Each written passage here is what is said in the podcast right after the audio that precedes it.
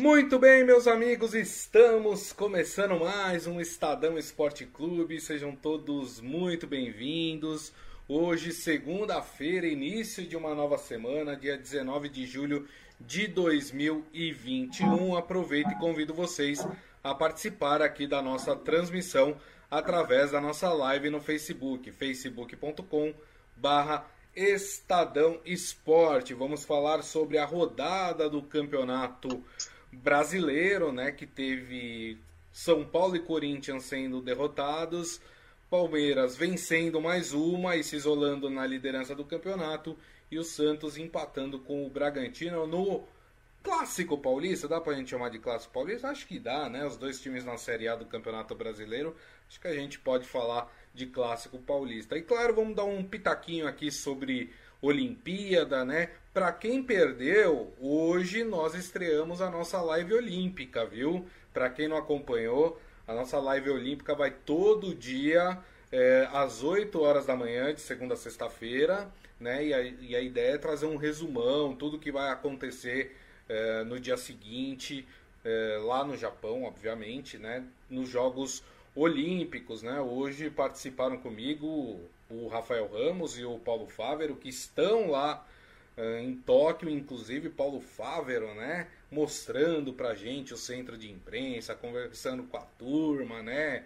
Enfim, tá todo mundo é, bem empenhado aí nessa cobertura de Jogos Olímpicos. E vocês podem reparar que aqui ao meu lado não é Robson Morelli. Robson Morelli, vou, vou contar um segredo pra vocês. Mas ó, se vocês falarem para ele, eu vou dizer que é mentira, tá? É, Robson Morelli vai chinelar aí durante um tempo. Tô brincando. É, Robson Morelli, obviamente, está chefiando aí toda essa cobertura. Então, os horários do Morelli ficaram meio malucos, né? Então, durante as Olimpíadas, nós teremos aí duas presenças super bacanas aqui no programa. Dois caras que eu gosto muito, super competentes, que estarão com a gente no Estadão Esporte Clube o Márcio Azevedo, que vem amanhã, mas hoje quem está comigo é Gonçalo Júnior. Tudo bem, Gonçalo?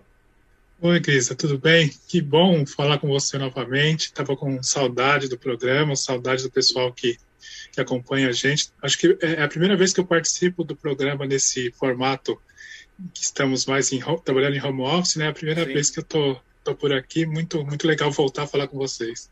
É isso aí, né? Então a gente vai ter a presença do Gonçalo e do Márcio no Estadão Esporte Clube ao longo é, deste, deste mês, né? De um mês aí de Olimpíadas, mais ou menos.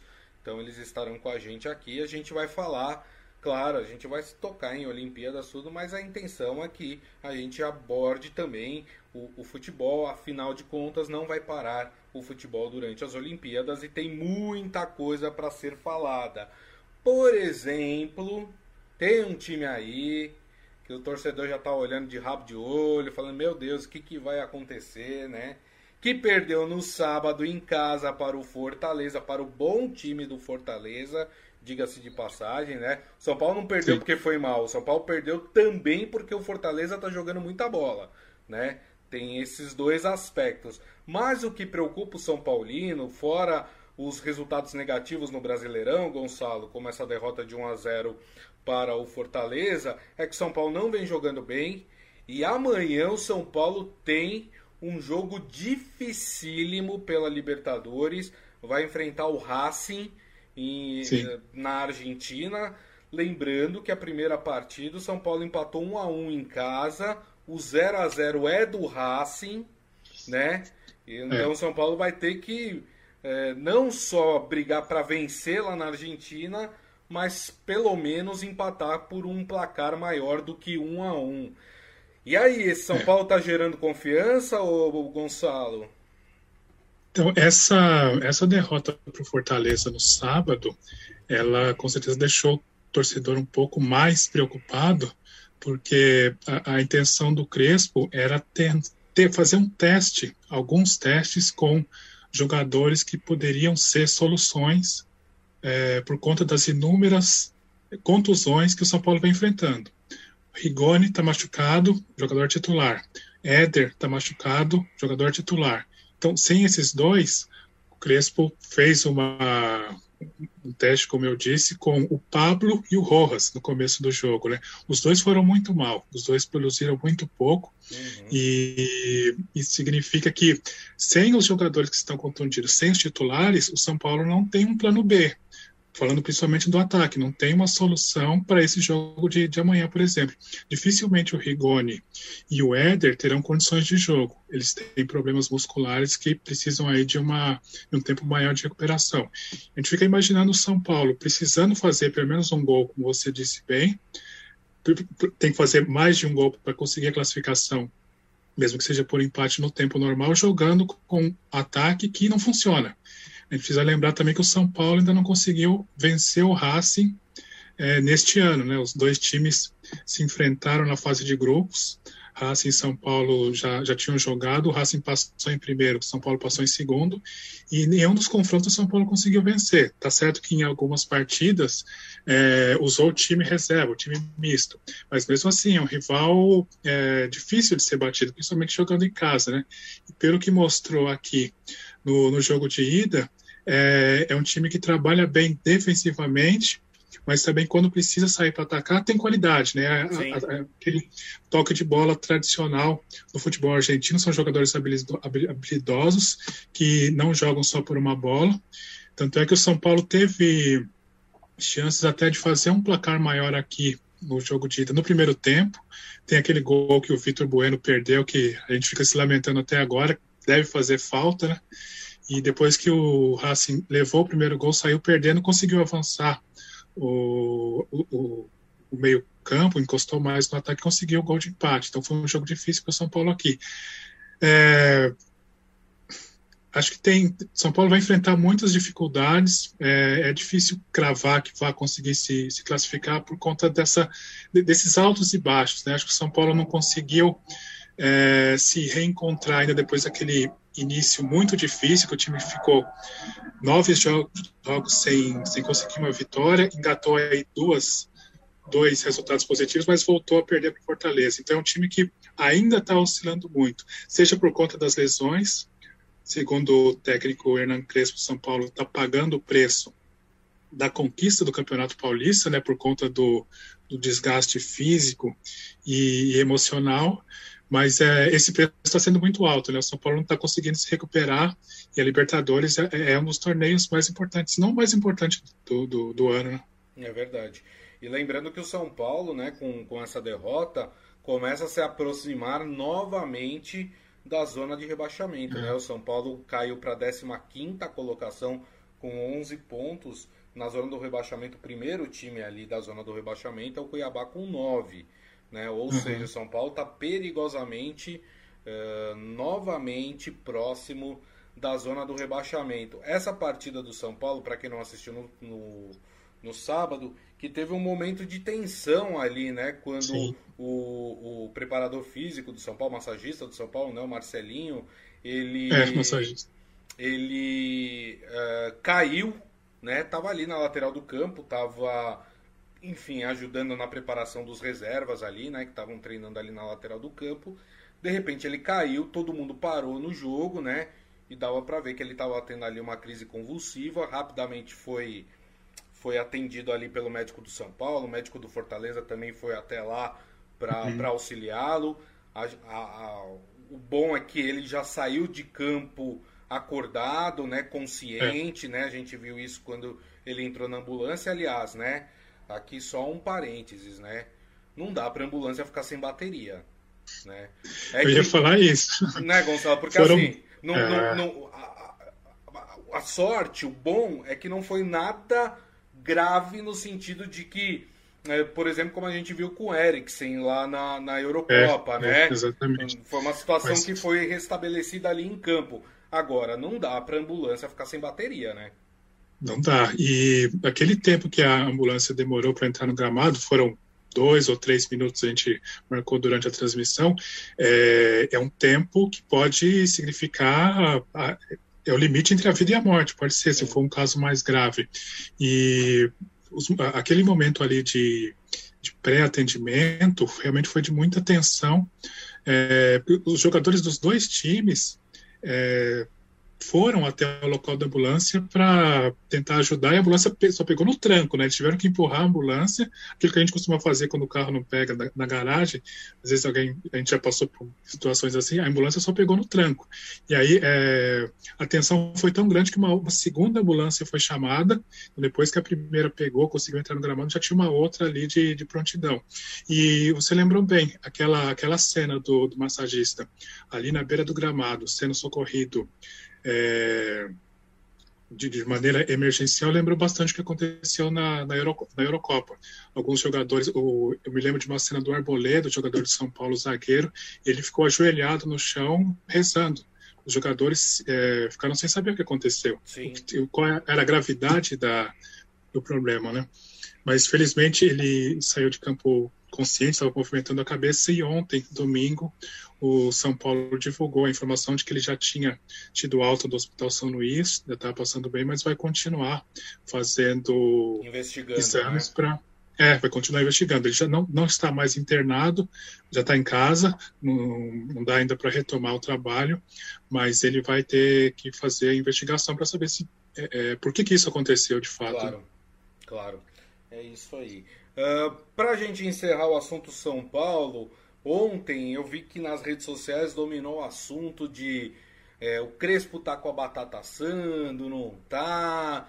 O, o, São Paulo, né? O presidente do São Paulo disse que não tem nada disso, que, a, que tem confiança no treinador. O próprio Crespo falou um pouco sobre isso, né? Falou sobre o trabalho que está sendo desenvolvido lá no São Paulo, tá falando, falou muito dos problemas que, que a equipe tem passado, né? Para conseguir manter aí um bom nível do futebol, mas pelo que eu percebi, o, o Gonçalo, não tem, pelo menos por enquanto, nenhum movimento, ou seja da torcida, ou seja da diretoria, em demitir o Crespo, né? Não, nesse momento não. Também é, conversei recentemente com o presidente do São Paulo, Júlio Casares, e a intenção é, é pensar a médio e longo prazo. Tanto é que o, crédito, o Crespo tem crédito com a diretoria do São Paulo e também com a torcida do São Paulo por ter tirado a equipe da fila com a conquista do Campeonato Paulista. E depois de nove anos sem título, Crespo foi o que conseguiu fazer o, a equipe se sagrar campeão. Isso dá um certo estofo, dá um certo conforto para ele. Imagino que no Campeonato Brasileiro é, não, não corre risco de demissão. E mesmo imaginando que o São Paulo também não consiga avançar na Libertadores, não acho que essa pressão também vai, aumentar por conta não só desse da conquista do Paulista, mas também porque é, embora o São Paulo tenha tido um início muito ruim no Campeonato Brasileiro, o trabalho do Crespo internamente é, é, é bem avaliado.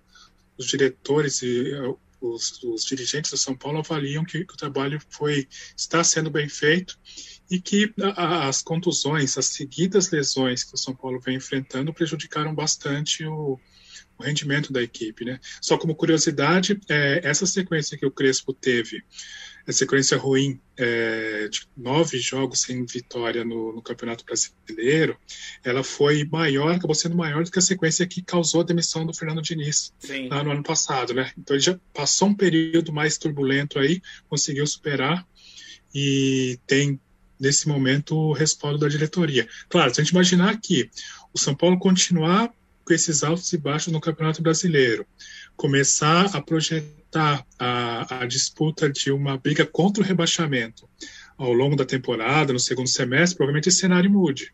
Talvez a pressão aumente. São Paulo é, brigando para não cair, não sei se o respaldo vai continuar tão firme como é agora, né? Não, e o problema de você estar tá na zona do rebaixamento ou brigando para não cair é porque você não consegue, por exemplo, poupar jogadores no é. Brasileirão em prol da Libertadores ou até da Copa do Brasil, que o São Paulo também tá, né? O São Paulo vai enfrentar o Vasco na semana que vem, se, é. eu, né, se eu não me engano. Uh, então você não consegue, você vai ter que se ligar em todas as competições ao mesmo tempo, porque você não pode abandonar o Brasileirão, porque você está correndo o risco de rebaixamento. E aí, é, aí o negócio complica, hein, Gonçalo? Então, e a gente já viu esse filme em outros torneios, que os times grandes, quando é, tem problemas de não conseguir se afastar assim, na zona de rebaixamento, chega um momento em que bate o desespero. Sim. Aí entra o lado emocional. E o São Paulo já mostrou em vários momentos da temporada que é, esse equilíbrio emocional também oscila muito. O time ainda não é aquele time cascudo, né, como a gente costuma dizer. O time sente bastante quando toma um gol, por exemplo, durante o jogo, ou quando sofre uma sequência de derrotas. Então, é, é preciso atenção, principalmente no, nessa sequência do Campeonato Brasileiro. É isso aí. O José Carlos Mota falando que o São Paulo literalmente nem pegando no tranco, né? E faz as críticas aqui ao fato da ambulância também não funcionar, né? O Ivan Jorge Cury acha que o São Paulo não classifica amanhã na Libertadores, hein? Uma não classificação é, eu acho que abre uma crise, não abre não, Gonçalo? Então, eu tenho, eu tenho dúvidas, porque a gente está imaginando, São Paulo está nas oitavas de final. E a fase de grupos que o São Paulo fez já não foi lá essas coisas, né? O time está caindo muito cedo na Libertadores, que é é um torneio muito valorizado pela torcida. Eu acho que, assim, a, a, temperatura sobe um pouco, vai ficar aquele climão, mas não acho que o Crespo vá é, ser demitido por conta de uma eventual eliminação, mas a, a, a, temperatura pode subir. É verdade. E o Adi Armando falando que o Gonçalo é a paz em pessoa. Olha que beleza. Olha que beleza. Obrigado. Agora, o Adi Armando e o seu Hélio Morelli, que está aqui também, eles estão aqui. Eu só estou vendo aqui no, no, no, chat da nossa transmissão, é. cornetando o Corinthians aqui. Será que é para tudo isso? Ó, o seu Hélio Morelli falando é, a batata do Silvinho tá assando, ou o time é ruim. E aí o Adi Armando fala, nem o Guardiola resolve com esses atletas. O Corinthians que jogou, é, aliás, o Corinthians jogou ontem, né? Ou foi, não, sábado, foi, né? Sábado, sábado. O Corinthians sábado. jogou no uhum. sábado contra o Atlético Mineiro em casa. Saiu até na frente, estava ganhando de 1 a 0, mas é. aí o Atlético Mineiro é, virou a partida, venceu por 2 a 1. Se a gente for fazer uma análise fria, Gonçalo, é, do que é o Corinthians hoje, o time que tem, a qualidade técnica que tem, e o que tem o Atlético Mineiro, não é um resultado absurdo que o Atlético tenha vencido o Corinthians, né? O, Atlético Sim. tem muito mais investimento, jogadores melhores, né? Tá jogando melhor do que o Corinthians. Mas o corintiano não quer saber disso. O corintiano quer saber do time ali lutando, brigando e conseguindo as suas vitórias, mesmo que a gente ache que seja impossível. O Silvinho, como disse o, o seu Hélio Morelli, tá com a batata assando? Então, é, bom, aí, aí é mais uma opinião, mais questão de feeling do que propriamente uma, uma informação. É, o Silvinho acabou de ser, está começando o trabalho, né?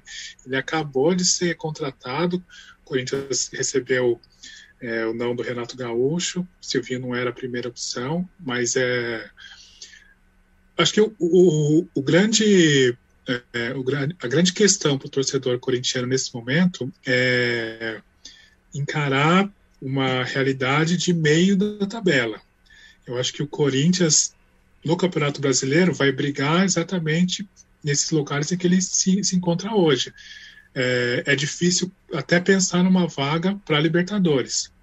E, e brigar no meio da tabela é uma coisa a qual o Corinthians está acostumado, né?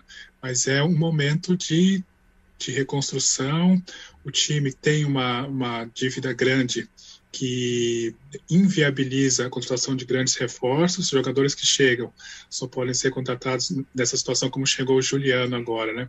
É um jogador que vem de graça, um jogador que já tem 31 anos, já está na reta final da carreira. É, então, os reforços são. O Juliano é um bom jogador? Sim, é um bom jogador, mas não acredito que ele vá resolver os problemas do Corinthians do meio para frente. É, acredito que seria interessante que a diretoria do Corinthians é, resistisse às pressões que provavelmente possam vir a acontecer por conta dessa, dessa posição no meio da tabela, talvez um pouco perto do rebaixamento, mas que deixasse o Silvinho um pouco é, mostrar um pouco do que ele pode fazer, né? Porque um mérito, um, uma conquista que ele, que ele conseguiu, acho que isso está demonstrado nos últimos jogos, é que a defesa do Corinthians melhorou um pouco. Antes o Corinthians é, tinha problemas na defesa, no meio e no ataque. Isso. Ele falou: bom, a gente vai começar a montar o time pela defesa. Isso melhorou. E eu concordo com você que a derrota para o Atlético Mineiro é, não chega a ser um resultado assim catastrófico. O Atlético, imagino que é, um dos candidatos ao título, né? É um time que tem, como você falou, investimento, tem elenco. Nesse jogo de sábado, poupou até alguns jogadores, pensando na Libertadores. O Nath Fernandes, por exemplo, não jogou, mas tinha, tinha o Hulk. Então, um time que tem por onde mexer. É, vai brigar seguramente pelo título, talvez com o Palmeiras, talvez com o Flamengo, mas é um time que vai estar tá, tá alguns degraus acima do Corinthians. Então, se o Atlético briga pelo título, o Corinthians vai ter que fazer muito para chegar numa vaga na Libertadores. Então, essa diferença de perspectiva ficou clara no, no jogo de, de, de, sábado. Né? O Atlético já é um time mais montado, tem mais jogadores, tem mais repertório. O Silvinho está no começo do trabalho. É. E vale lembrar também que a gente tem aquela limitação no Campeonato Brasileiro de troca de técnicos. Não adianta é, você exatamente. trocar um técnico que está lá no cargo, é, primeiro se você não tem opção no mercado, né? É, e, e, é. segundo, se você não tem dinheiro também para contratar, né? Que, ao meu ver, é o caso do Corinthians. Né? Não uhum. adianta, ah, vou contratar fulano. Tudo bem, tem dinheiro? Não, não tem. Então dificilmente você consegue contratar. É, como o Gonçalo estava falando, o Atlético Mineiro né, é o segundo colocado, assumiu a segunda colocação do campeonato, 25 pontos, 3 pontos atrás do Palmeiras. O Corinthians, apesar da derrota, o Corinthians se manteve na mesma posição da tabela. O Corinthians é o 12 colocado com 14 pontos. Mas a pergunta é, Gonçalo, Juliano já está confirmado. O corintiano uhum. já está só aguardando confirmarem o Renato Augusto né? É. E agora surgiu a informação de que o Corinthians pode estar perto de anunciar o Roger Guedes, aquele que era do Palmeiras. Palmeiras? Isso. Uhum. Com esses três jogadores, o Corinthians mudaria um pouquinho de patamar? Ah, eu acho que sim. Eu acho que sim. Eu acho que, é, principalmente pela passagem que o Renato Augusto teve pelo Corinthians, é, porque a gente olha sempre mais ou menos pelo que o jogador fez no, nos últimos anos, né? pelo que o Renato Augusto fez nos últimos anos, chegando inclusive à seleção brasileira, pelo que o Roger Guedes fez no Palmeiras, também um pouco no Atlético Mineiro. Eu acho que são jogadores que têm condições de dar uma, uma nova cara para o Corinthians. Vai ser um time mais competitivo, é, talvez é, fique mais forte aí para brigar por uma vaga na Libertadores. Mas assim, não, não acho que vá muito além disso, né? Mas é um time que fica assim mais encorpado. São bons jogadores, jogadores experientes e que, olhando para aquilo que o Corinthians tem hoje de elenco, são jogadores que entram e chegam para jogar, são titulares, né? Imagino que os três vão chegam para resolver o problema.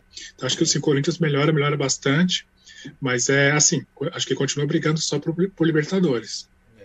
O, o Ivan Jorge Cury falando, será que eu vi demais no final do jogo do Corinthians? O Luan, que entrou no segundo tempo, saiu com a mão na virilha, mas o cara nem joga, né? É, é, o, aliás, o, o, Luan, desde que chegou no Corinthians, não joga, né? Ele tá em campo, mas isso não quer dizer é. que, ele, que ele esteja jogando, né? O Adi Armando. Então, Oi, fala, fala, Gonçalo. Não, não, pode continuar, depois eu falo. Tá. O Adi Armando falando: se vier Renato Augusto e Roger Guedes, mais o Juliano, que está confirmado, para ele sobe o patamar. Se resolve, não sei. Mas são melhores que os jogadores atuais do Corinthians. E ele ainda fala, fala que o Hulk tá salvando o Atlético em vários jogos com assistências e agora gols. Tem gente que, que até tá reivindicando aí a presença do Hulk da seleção brasileira. Eu acho um pouco demais. Eu acho que tem que, que esperar mais, né? Você olha o Morelli é. falando que agora só falta o Rincon chegar no Corinthians. o que, que, você ia falar, Gonçalo?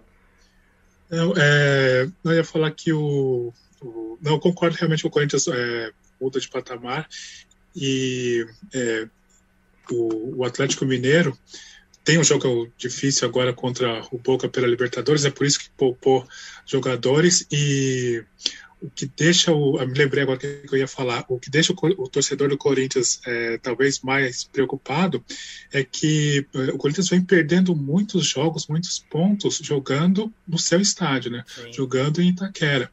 Antes a gente viu o Corinthians praticamente imbatível jogando lá.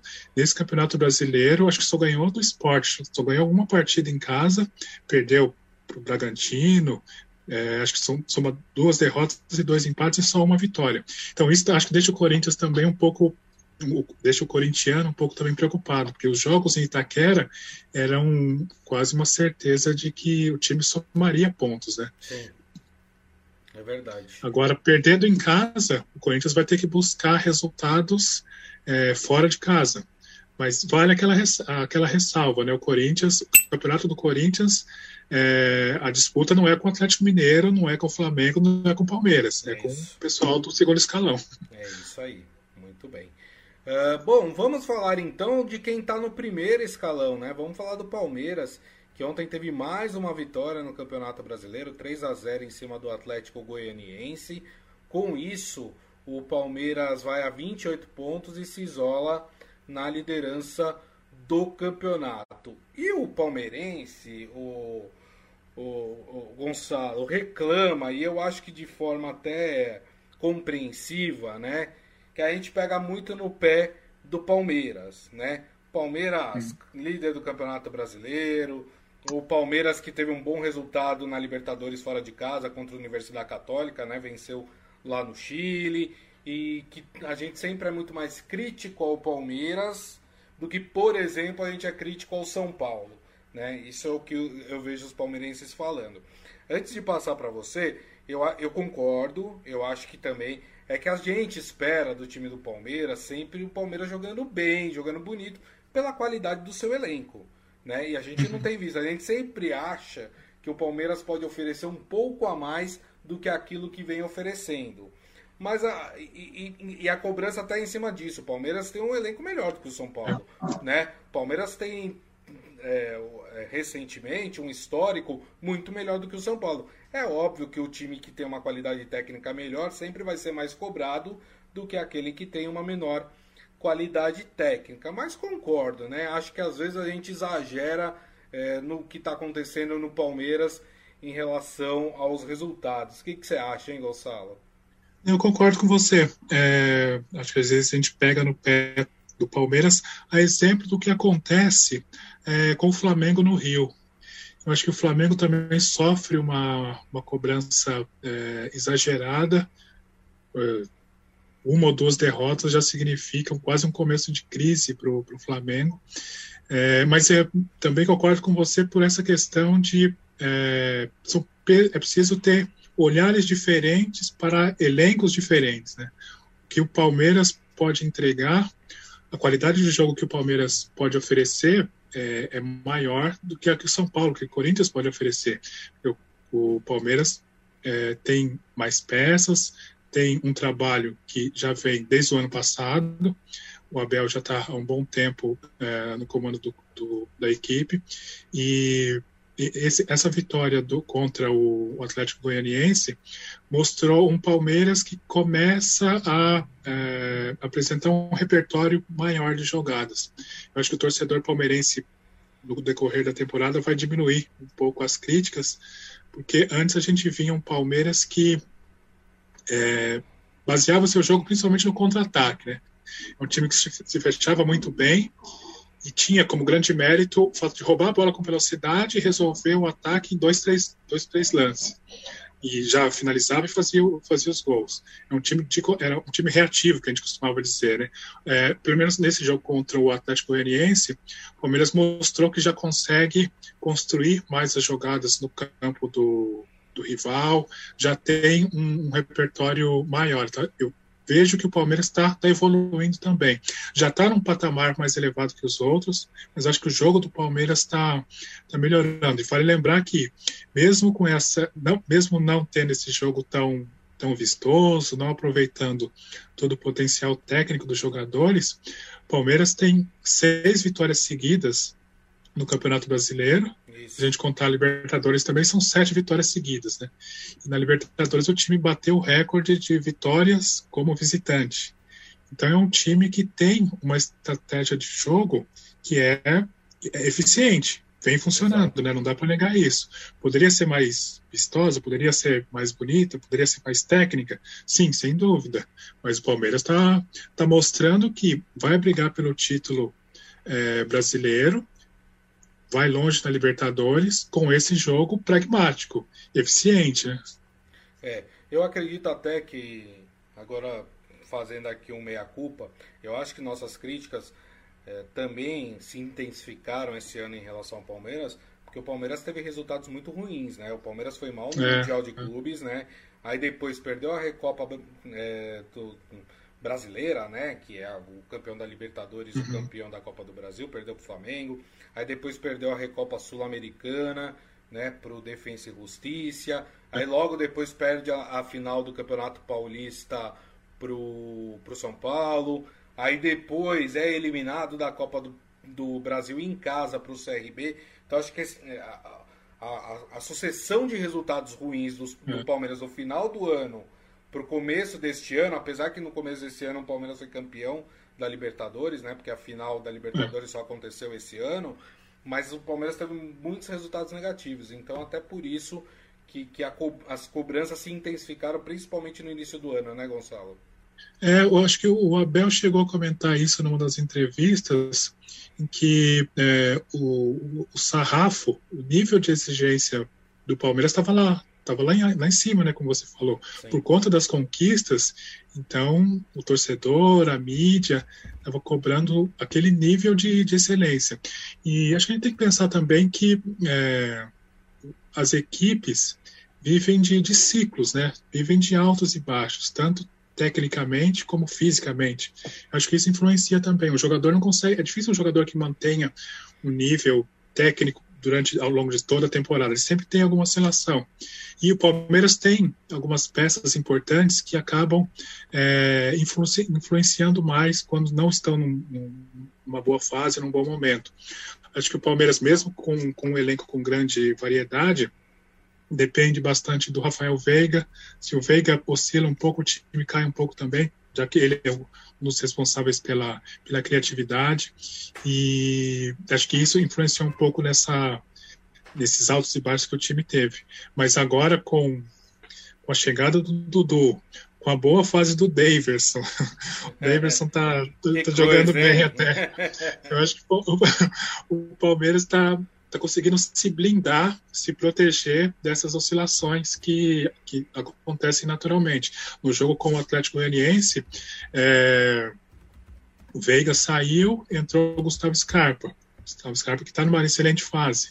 É, o William saiu, entrou o Daverson. O Daverson deu as duas assistências para os gols que definiram o jogo. Sim. Então, o fato de ter um elenco de qualidade numeroso, seguramente vai fazer o Palmeiras ir, ir longe.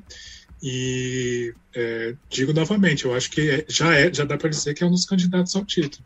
Com certeza, com certeza. Bom, para encerrar, vamos falar do Santos, né? O Peixe, que fez uma partida animada, né? Contra o Red Bull Bragantino, né? O, é. o jogo foi 2 a 2 o Santos conseguindo o empate nos acréscimos do segundo tempo, em noite de Marcos, né? Porque foi o Marcos é. Guilherme e o Marcos Leonardo pelo Santos que fizeram as duas, é, os dois gols. O Diniz, aos trancos e barrancos e aos berros na beira do campo, né? Vai conseguindo dar sua cara a esse time do Santos, né? Claro, levando em conta as Sim. limitações, né, Gonçalo? É, é. é o, o Santos também, é, embora o, o Santista vai ficar. Acho que o Santista. Acho que você vai ficar bravo e o Santista de maneira geral vai ficar bravo com o que eu, vou falar. Bravo, não. Mas acho que a, as aspirações do Santos também assim, chegam ao máximo numa vaga para Libertadores. Não acho que o Santos vá brigar pelo, pelo título. E uma, um traço que até justifica esse comentário é o fato de o time não conseguir vencer jogando fora de casa. Uhum. Ontem eu estava acompanhando o jogo nessa, nesse torneio, só, o Santos ainda não venceu jogando fora de casa. E para brigar pelo título no Brasileirão, você tem que ter um certo equilíbrio, né? Não dá para depender só dos jogos da Vila Belmira, no caso. Mas o, voltando a falar só do, do jogo de ontem, foi um jogo bastante é, movimentado, bastante intenso, né, para usar a palavra da moda. Os dois times brigaram pelo resultado a, até o final. E o, o Bragantino também continua mostrando que é um time. É, uma das surpresas do, do campeonato, na minha opinião, ao lado do, do Fortaleza é, é, esse time do Bragantino. Acho que, se não nessa temporada, talvez nas próximas a gente vai conseguir ver o Bragantino brigando por uma coisa, por título, talvez. Vale lembrar que aqui em São Paulo, acho que o Bragantino já ganhou de todos os grandes. Já. Ganhou de São Paulo, então é, é um time que começa a, a, buscar seu espaço, talvez um degrau superior. A gente já conversou sobre isso em algumas edições anteriores do programa, a gente consegue perceber claramente equipes que é, acabam declinando com o passar dos anos, né, acabam perdendo espaço, mas outros ganham espaço, né, outros times avançam. Acho que o Bragantino é um deles, é um time que está subindo de, de patamar, não só no cenário paulista, mas também no, no cenário nacional. É isso aí, muito bem.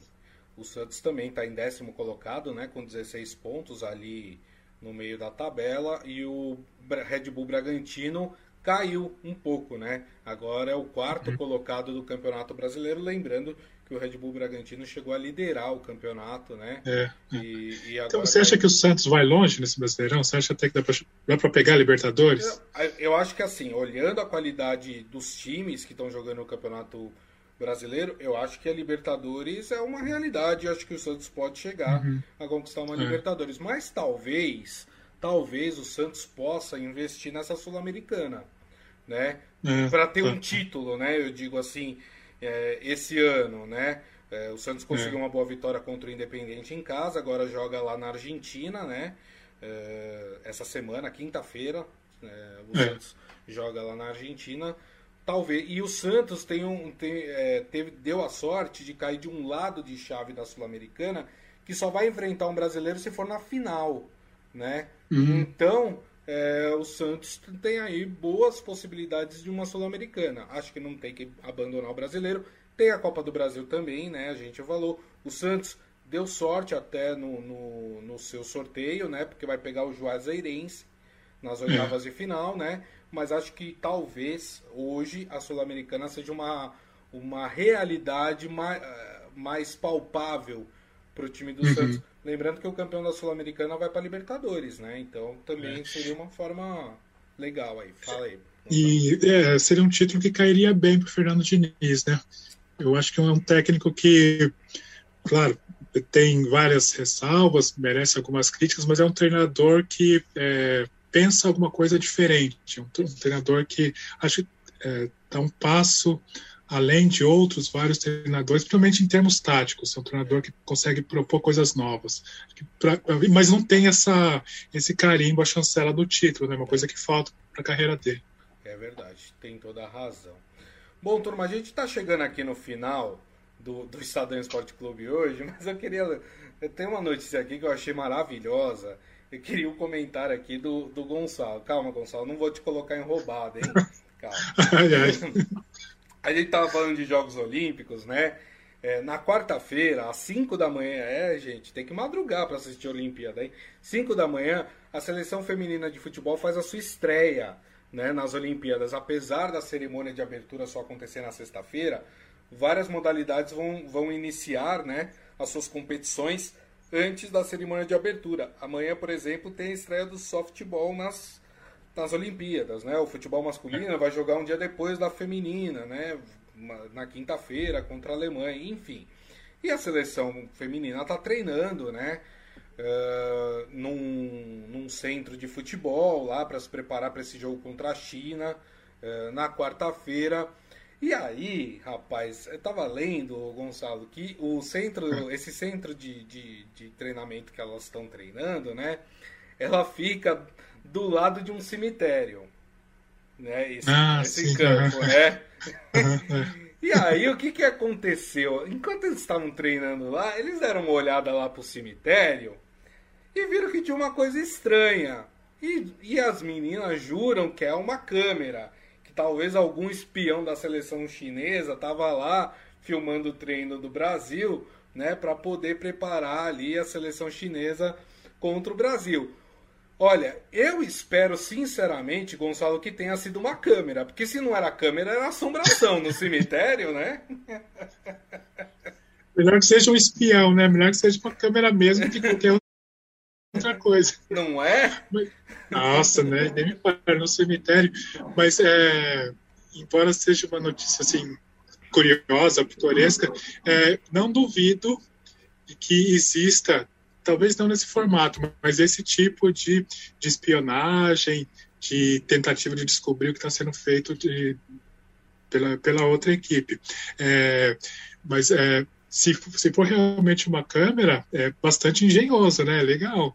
Eles foram criativos nessa, nessa forma de tentar bisbilhotar o que está acontecendo no treino da seleção é, brasileira. Até porque o cemitério é um espaço público, né? Então, é, é, dizer, você pode, vezes, ele é, não está errado, o cara ele pode ficar ali, né? Se, é, se a é. seleção brasileira quiser, ela pode colocar uns tapumes ali e aí não vai ver nada. O cara que está lá no cemitério não vai ver nada, né? Uhum. Mas ele tem o direito de estar tá lá. Né? Eu só acho o gosto duvidoso, mas até aí, né, tem gente que faz de tudo pelo trabalho, né? Então tá tudo certo. Tudo bem. Então com essa notícia assombrosa, vamos dizer assim, a gente encerra o Estadão Esporte Clube de hoje. Deixa eu agradecer aqui a presença do Gonçalo Júnior. Obrigado, viu, Gonçalo? Ô, Cris, eu que agradeço. Bem, bem legal de estar de volta. Obrigado pela, pela oportunidade. É, exatamente. Uh, e agradecendo a todos vocês que estiveram aqui conosco, né? Obrigado pelas mensagens, pela audiência.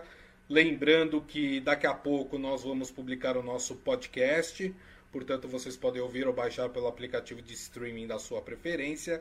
E amanhã, uma da tarde, estaremos de volta aqui com o Estadão Esporte Clube. Antes, às 8 da manhã, a gente tem a nossa live olímpica. Não perca. Então, a todos, uma ótima segunda-feira, um bom início de semana, com muita segurança. E nos vemos amanhã. Grande abraço a todos. Tchau, turma.